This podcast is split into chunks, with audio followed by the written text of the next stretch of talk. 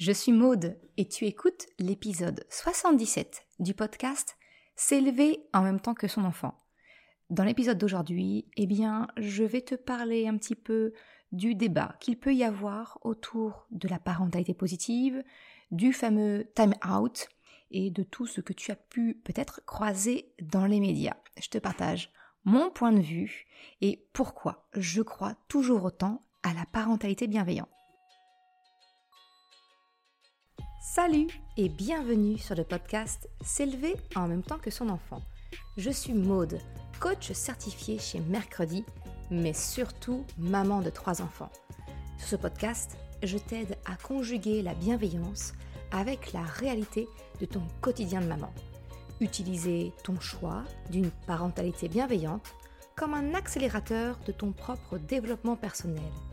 T'aider à changer de regard sur les situations que tu vis avec ton enfant pour t'en servir, pour grandir et apprendre sur toi. Et salut, je suis contente de te retrouver pour un nouvel épisode, en solo cette fois-ci.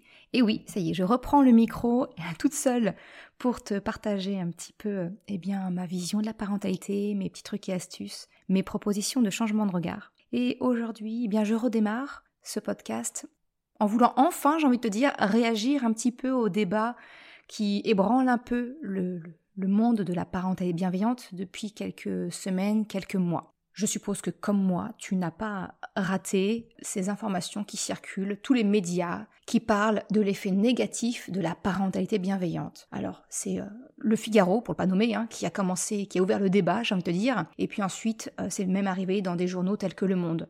Les titres ils sont vraiment, euh, j'ai envie de te dire, je vais rester très poli, je vais pas venir le, je vais pas te dire le mot qui me vient en tête, mais les titres sont vraiment euh, accrocheurs, provocateurs pour inciter les gens à, lire, à acheter ou à cliquer. La dérive de la parentalité exclusivement positive doit être dénoncée, titrait le Figaro euh, en 2022, en fin 2022, suite à la proposition du Conseil de l'Europe de remettre en question le principe de mise à l'écart de l'enfant en tant que punition. Alors là, j'ai envie de te dire, c'est un petit peu une question de, de sur les conservateurs hein, euh, qui, qui, qui, aiment bien maintenir euh, le, comment on faisait dans le temps, l'autorité, euh, le, patriarcat et tout ce que tu veux bien, j'ai envie de te dire. Et puis, il y a aussi peut-être ce côté un peu franco-français on n'aime pas trop quand des choses viennent de l'Europe. Et là, si je te partage ça, c'est euh, finalement c'est mon ancienne casquette. Parce que avant, avant d'être coach en parentalité, eh bien moi je viens du monde des affaires réglementaires, donc les textes européens. Ça me connaît, c'était un peu le cœur de mon métier. Et, euh, et c'est bien un constat que j'ai fait, c'est qu'effectivement,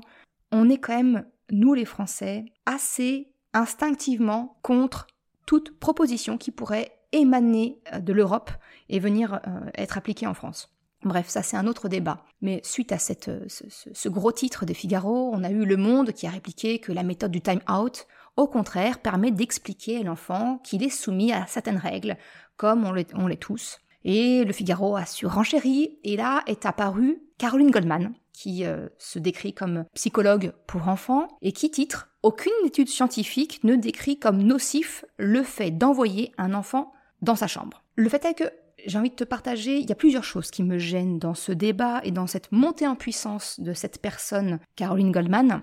De un, il y a ce, qui me gêne au niveau euh, des, médias. Comment, comment fonctionnent les médias en France et comment ils, ont, ils se sont emparés du sujet? Vient après, euh, ce qui me gêne, eh bien, c'est euh, la, la personne de Caroline Goldman en elle-même et les messages qu'elle véhicule dans la presse, parce que malheureusement, on lui tend très souvent le micro, mais également à travers son podcast, qui a une très très grande écoute. Et je vais également eh bien, aborder le, sujet de fond, j'ai envie de te dire, la fameuse mise à l'écart, le time out, en quoi cette pratique me gêne, en quoi je considère qu'au contraire, effectivement, elle peut être bénéfique?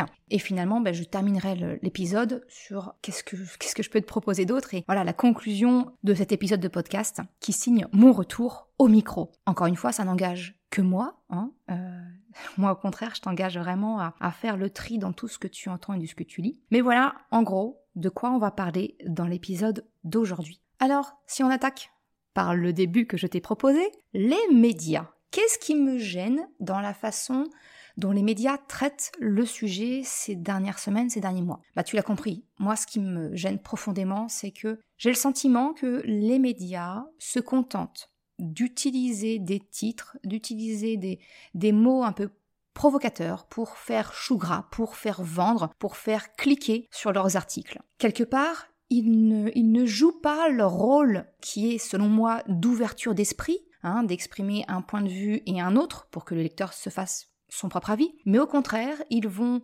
juste aller rassurer une partie de leur, euh, de leur audience, tous les parents qui, qui doutent et qui sont complètement perdus face à la parentalité bienveillante, parce qu'encore une fois, même si ça fait quelques dizaines d'années que c'est un, qui est un mouvement en émergence, ça reste relativement nouveau.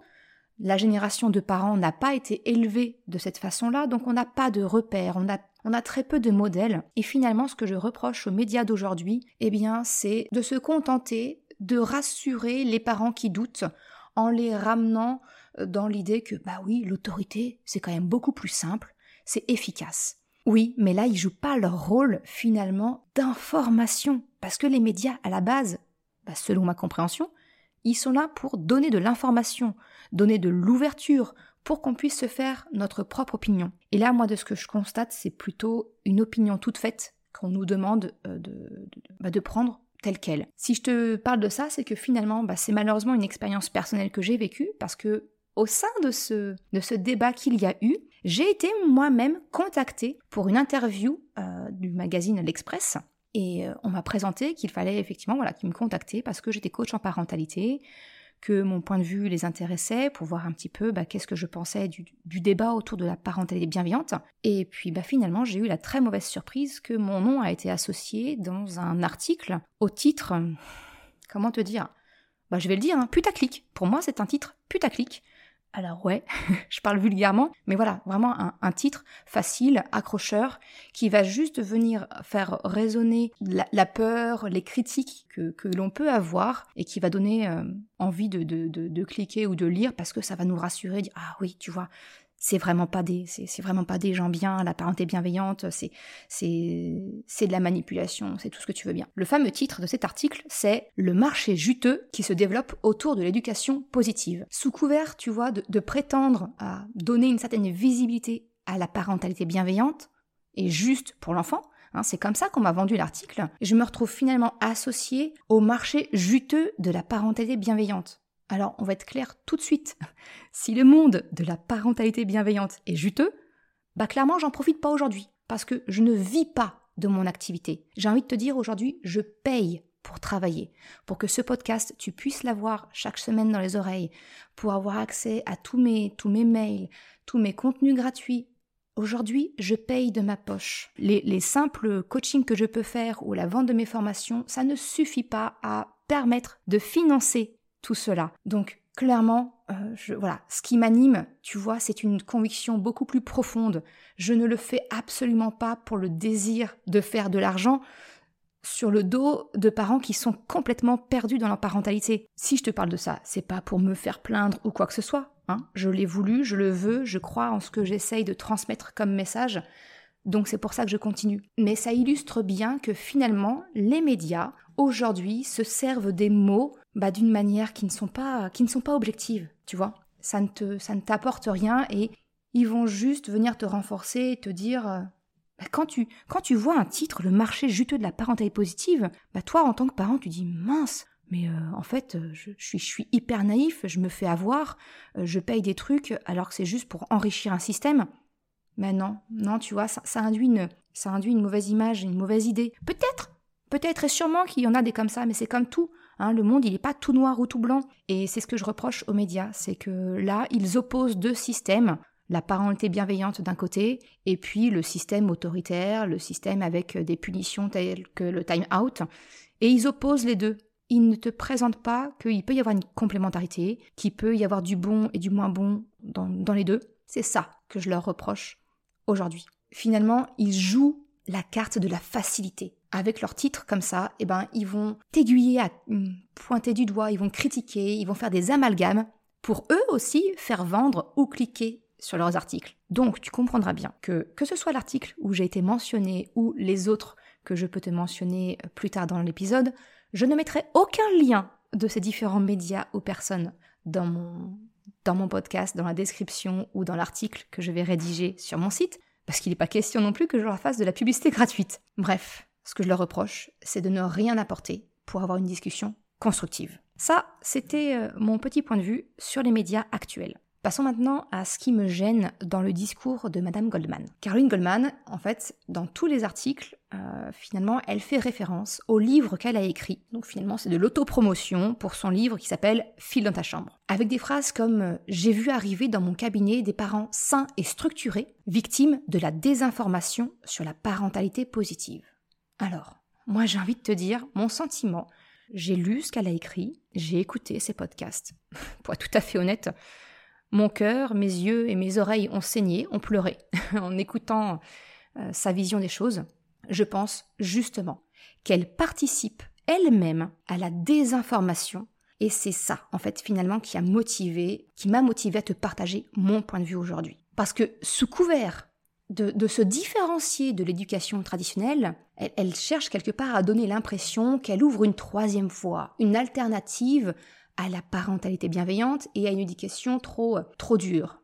Mais en réalité, quand, quand on épluche son contenu, on se rend compte que finalement, tout ce qu'elle vante, tout ce dont elle parle, ce n'est rien d'autre que de l'éducation autoritaire dans le but de la recherche de l'obéissance de l'enfant, sans se soucier de des émotions de l'enfant ou de développer son empathie. Il n'y a rien de ça dans son contenu. Si je prends par exemple dans son podcast où elle parle du time out, elle explique, et ça tu peux l'écouter, hein, elle explique que le rôle du second parent, eh bien son rôle, c'est d'intimider l'enfant en incarnant la loi. Par exemple, la maman qui va dire Je vais le dire à papa quand il rentrera. Mais j'ai envie de te dire, il y a plusieurs choses qui me choquent là. La première, c'est de un, euh, pourquoi est-ce que l'autorité euh, est déportée sur le second parent Pourquoi est-ce que la maman ne peut pas incarner cette autorité? La deuxième chose qui me choque, c'est depuis quand est-ce que la peur est une méthode d'éducation constructive? Qu'est-ce que ça apprend à ton enfant Si ce n'est le fait d'apprendre à adapter son comportement en fonction de savoir si l'autre va être menaçant ou non? Je vais aller encore plus loin. Tu vas me dire, moi, tu, tu, tires les... c'est vraiment, tu coupes les cheveux en quatre. Mais on va vraiment plus loin. Ça veut dire qu'on conditionne nos enfants à accepter même ce qui n'est pas acceptable pour eux, juste parce qu'ils ont peur. Donc ça veut dire que, dans un cas extrême, c'est finalement ça revient à expliquer pourquoi une femme violentée dans son couple accepte et reste avec son compagnon de vie. Parce que quelqu'un lui fait peur, et donc elle ne remet pas en question, elle reste avec lui. C'est expliquer donc à ton enfant que quand il sera adulte, ben oui, il reste, il doit rester dans une relation toxique ou dans un travail qui est toxique parce qu'il a peur. Ben moi, franchement, je souhaite tout le contraire, même si effectivement, eh ben dans ma vie de parent, c'est un peu plus compliqué à gérer que de juste menacer et de faire peur. J'aime bien, j'aime bien la vision de Alfie Kohn qui dit l'éducation bienveillante est un choix conscient de ne pas utiliser la peur, la douleur ou la honte pour éduquer. La peur, la honte, la douleur, ça n'a rien d'éducatif. Et là, ce que propose Caroline Goldman, bah, c'est tout le contraire. Alors a priori, il semblerait que les diplômes et la reconnaissance sont importants pour Madame Goldman, sur lequel elle, s'assoit pour avoir sa crédibilité. J'ai envie de te dire que Alfie Kohn, c'est quand même pas n'importe qui. C'est un enseignant, un conférencier, un auteur de 14 livres sur la parentalité, l'éducation et le comportement humain. Je pense qu'il semble donc assez bien placé pour parler du sujet. Si je continue, toujours dans le même épisode, celui qui m'a fait pleurer, c'est que elle explique que selon elle, le fait que ton enfant éprouve de la frustration eh bien c'est ça qui fera que ton enfant va comprendre et assimiler les règles. Mais là encore, je ne suis absolument pas d'accord. Je pense au contraire que c'est en comprenant le pourquoi d'une règle que l'enfant l'assimile et qui finit par en faire sa propre règle. Et c'est exactement ce que je t'apprends à faire dans la formation S'élever en même temps que son enfant. La frustration, elle n'apprend rien, si ce n'est que de trouver des moyens pour aller la contourner ou l'éviter. Bref, à mon sens, absolument rien de constructif ni de positif. Un autre point, tu vois, qui me gêne chez Caroline Goldman, c'est son analogie de la girafe face à la fourmi. En fait, dans son podcast, et même, c'est d'ailleurs même la, couverture de son livre, elle te dit que toi, parent, tu es la, tu es la girafe et tu regardes ton enfant qui est la fourmi. Bah, j'ai envie de te dire, c'est une magnifique métaphore pour expliquer ce qu'elle ce qu'elle te propose. La domination physique du parent sur l'enfant L'intimidation par l'écart de taille, Bon, bah, si tu me suis un tout petit peu, je pense que tu comprends que forcément, je suis pas hyper euh, en phase avec cette vision-là. Moi, tu vois, ça me fait plutôt penser quand j'étais petite et que bah, mon comportement allait un petit peu trop loin aux yeux de ma maman. Elle avait cette expression, ma maman, elle a été élevée euh, euh, notamment par, par des bonnes sœurs, donc le, côté religieux plus plus plus. Et, et ma maman cherchait, quand, quand j'avais un comportement vraiment qui, qui n'allait pas, euh, plutôt que de me poser des limites, m'expliquer le cadre ou autre, elle cherchait à me faire honte et elle me parlait des cornes. Et avec sa main, elle me faisait les cornes du diable. Elle me disait Ah, les cornes, les cornes pour susciter en moi de la honte. Et c'est exactement ce que te propose Caroline Goldman. C'est finalement d'accompagner ton enfant, d'éduquer ton enfant par la honte, la culpabilité, la douleur, la peur.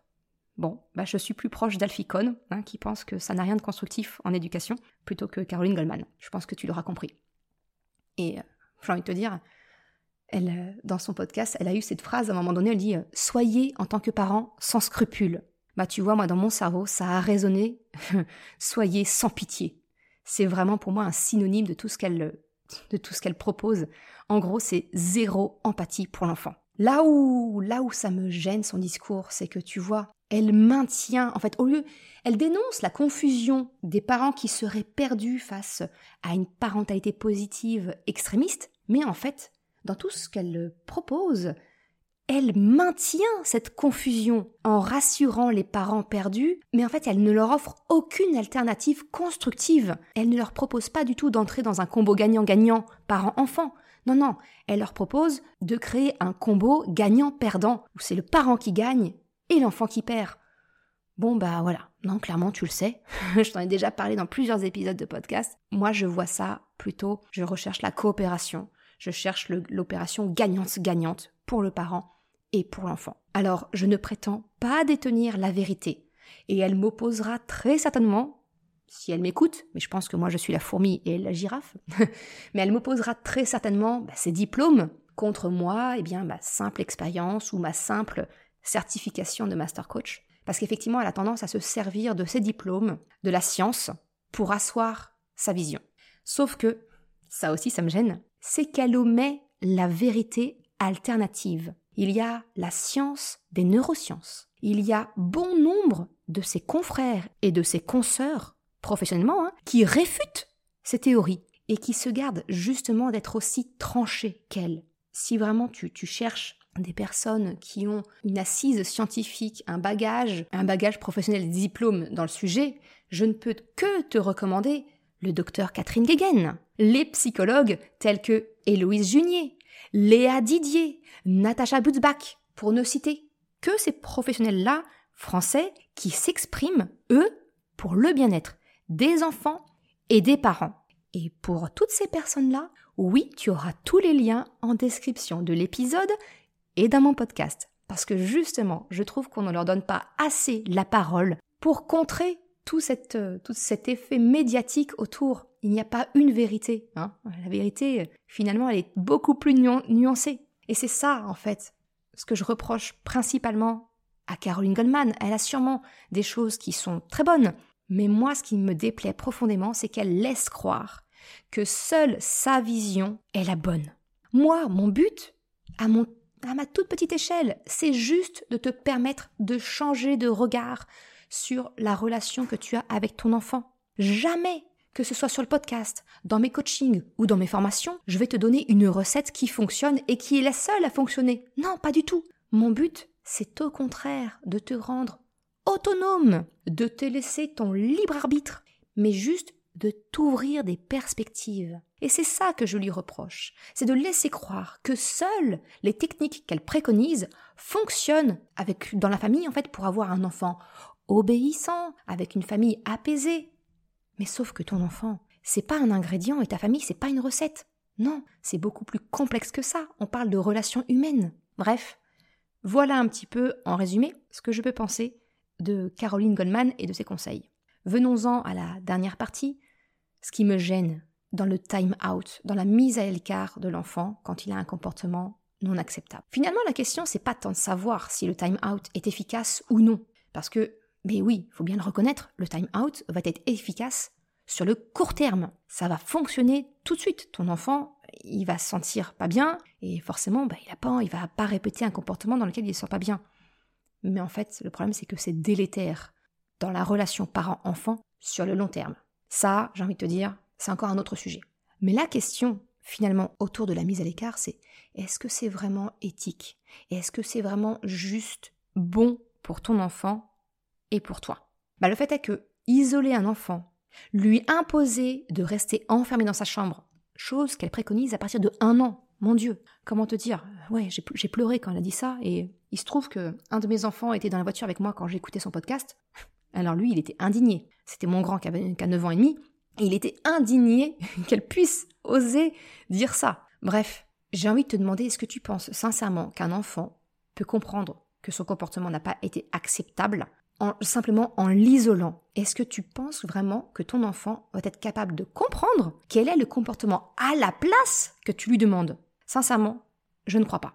Par contre, il y a quand même un, moment où je considère que le time out peut être positif. Il y a deux cas de figure en fait, où je considère que le time out, effectivement, peut être quelque chose de positif dans, euh, dans, dans, l'éducation. Le premier, le tout premier cas, c'est quand toi, parent, tu es en train d'exploser. Et quand en fait le but, ça va être de protéger ton enfant de toi. Et ça, moi, ça m'arrive, bien entendu. Je suis humaine, donc il m'arrive encore d'exploser sur mes enfants. Eh bien, pour les protéger de moi, de mes réactions, des gestes que je pourrais avoir ou des mots que je pourrais dire, je m'éloigne d'eux.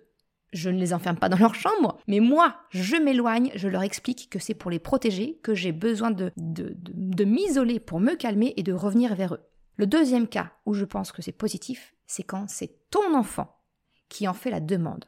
C'est le cas également que je vois, mon, notamment mon grand, qui est un enfant qui ne supporte pas le contact physique quand il explose. Tu vois, il y a des enfants où on parle que le câlin recharge en ocytocine et ce genre de choses pour calmer.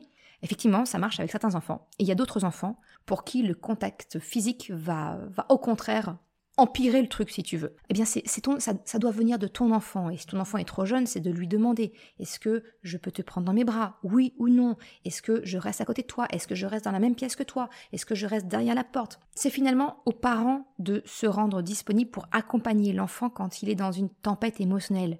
J'ai envie de te dire, quand toi tu es en colère, quand toi tu te sens complètement débordé par tes émotions, tu ne sais plus comment faire, tu ne sais pas, et c'est tout à fait normal, on ne nous apprend pas ça. C'est quelque chose qui n'est pas instinctif. Comment veux-tu qu'un enfant de 1 an, 2 ans, 3 ans, 5 ans, 7 ans puisse savoir faire ça? Mais non, il a besoin de la, de la co-régulation, il a besoin de l'adulte pour apprendre à faire ça. Et donc, bah oui, c'est à nous à ce moment-là de, de jouer ce rôle et d'accompagner notre enfant. Juste je ferme la porte sur le problème et puis quand le problème est résolu, tu viens me voir. C'est non, mais non. Ton enfant, il comprend rien. C'est au contraire, il va se sentir rejeté face à ses émotions. Bref, tu comprends un petit peu. J'espère en tout cas être clair. Je considère vraiment que le time out, finalement, en résumé, il ne doit pas être imposé par l'adulte à l'enfant, c'est plutôt l'adulte qui se retire en expliquant pourquoi à l'enfant, ou alors c'est à l'enfant d'expliquer qu'il a besoin d'un retrait pour, pour se calmer. Les deux seuls cas où je vois le time out comme quelque chose de constructif et de positif dans la relation avec ton enfant. Et là, tu dois te dire, ok Maud, c'est bien gentil, mais il y a quoi d'autre comme solution? En fait, c'est ça qui se passe, c'est que souvent les parents perdus, sans repère, eh bien, ils font tous la même erreur. Et moi, la première. Attention, je suis passée par là. Hein? En fait, sous couvert de bienveillance, eh bien, on a tendance à tomber inconsciemment dans le sacrifice, en faisant passer les besoins, les émotions de notre enfant en premier. Et ça, le sacrifice, je t'en ai déjà parlé dans l'épisode 7 du podcast. Mais en réalité, le problème, c'est pas le choix d'une éducation positive, bienveillante ou autre. Non, non, non. En fait, le problème, il, il se situe plutôt dans le fait que le parent s'oublie complètement dans l'équation. Parce qu'en fait, la bienveillance, c'est comme la charité. Elle commence par soi-même. Et c'est exactement ça que moi j'essaie de te transmettre sur ce podcast, dans tous mes contenus, qu'ils soient gratuits ou payants. Si tu t'oublies, toi, le parent, dans l'équation, si la bienveillance, les émotions, ce n'est que pour ton enfant, eh bien j'ai envie de te dire, c'est garanti. Tu cours à l'épuisement parental, au burn-out. Alors, soit tu vas exploser en route, soit tu exploses sur ton enfant. Mais dans tous les cas, c'est 100% de perdants dans l'histoire. Alors s'il te plaît, s'il n'y a qu'un seul message à retenir de cet épisode, et dans tout ce que je te partage d'une façon générale, s'il te plaît, Sois bienveillante avec toi. Partage tes émotions, tes besoins, tes valeurs à ton enfant pour vous permettre de trouver le compromis qui te correspondra à toi et à ton enfant. C'est en cela, tu comprends, qu'il n'existe pas de recette miracle selon moi. Parce que le compromis, c'est une question de juste milieu. En fait, il est dépendant des deux personnes de la relation. Et ici, c'est toi et ton enfant. Alors je sais, tu dois te dire, bah, c'est gentil Maud, mais c'est pas très concret quand même comme conseil.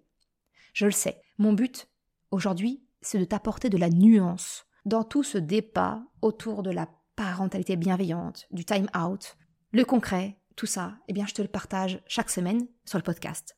Le concret, j'ai envie de te dire, je te, je te le prémâche dans mes formations où je construis un chemin logique pas à pas pour t'accompagner dans ton évolution et te permettre de construire ta parentalité. Et ce n'est malheureusement pas dans un épisode de 30 minutes que je peux te le transmettre, mais plutôt dans la globalité de tout ce que je te propose. Alors pour terminer cet épisode, ma conclusion, eh bien, c'est d'écouter les podcasts et les conseils que tu souhaites. Mais garde ton esprit critique. Écoute ce que tu ressens au fond de toi. Ne te laisse pas guider par ta peur de mal faire, ta peur d'avoir un enfant roi ou d'être jugé par les autres. Aligne-toi avec toi-même. C'est de cela dont tu as besoin pour te sentir bien dans ton rôle de maman. Et c'est de cela que ton enfant a besoin pour grandir dans un cadre bienveillant. Voilà ce que je voulais te partager dans l'épisode d'aujourd'hui. Je serais ravie d'échanger avec toi. Si tu as des questions, des remarques, tu sais comment me contacter, soit par mail, soit sur mon site internet, soit sur Instagram, peu importe, ce serait avec grand plaisir que j'échangerai avec toi sur ce sujet qui peut faire des chouettes débats du moment qu'ils sont constructifs.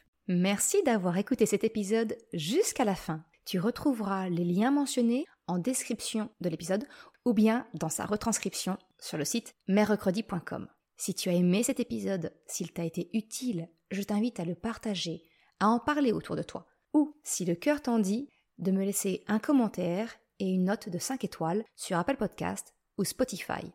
Cela me permet de faire connaître le podcast et m'encourage à progresser.